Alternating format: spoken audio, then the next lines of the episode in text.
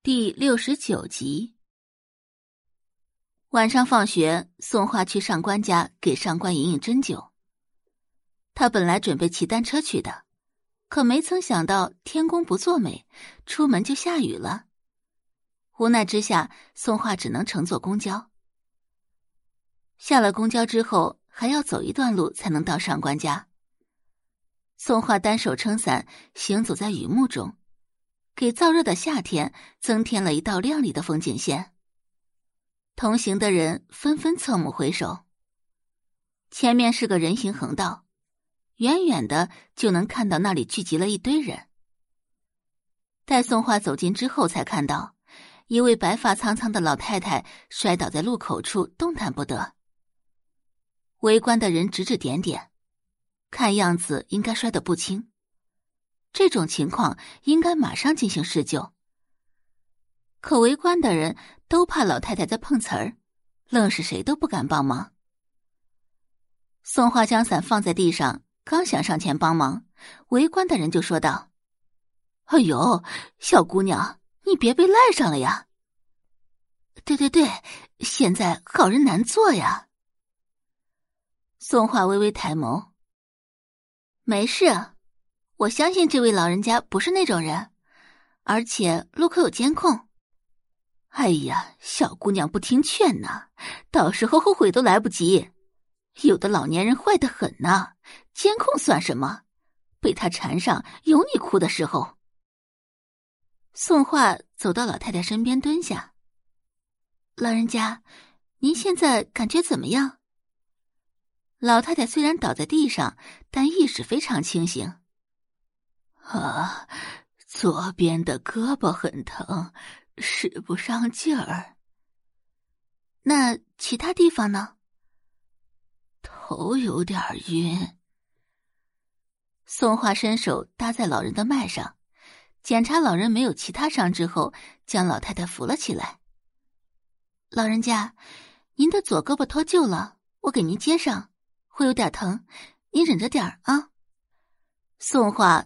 按着老太太的左胳膊说道：“哎，好。”围观者一看，宋画还敢给老人接胳膊，议论声更大了。这小姑娘看起来最多有十六七岁，她会接骨，万一给人接断了怎么办呢？要是老人因为接骨出什么事的话，那她倾家荡产也赔不起的。小年轻就是冲动啊！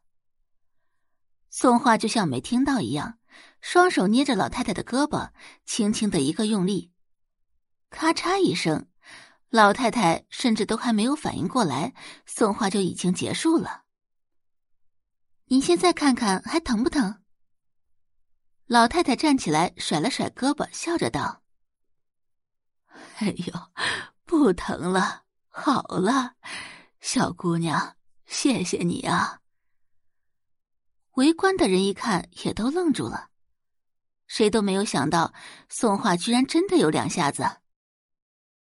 小姑娘，谢谢你呀！举手之劳，不用谢了。老太太看着宋画，眼底里写满了喜欢。这么漂亮的小姑娘还会医术，如果是她孙女的话，她怕是连做梦都能笑醒呢。老太太拉着宋画的手：“小姑娘，你有男朋友了没有啊？你要是没男朋友的话，我还有一个重孙。哎呀，算了，他不配。”围观的群众有人笑出声来，这老太太还挺有意思的。寻常人家谁会这么贬低自己的重孙呢？宋画拿出手机。老人家，您记得家人的号码吗？我帮您联系一下他们。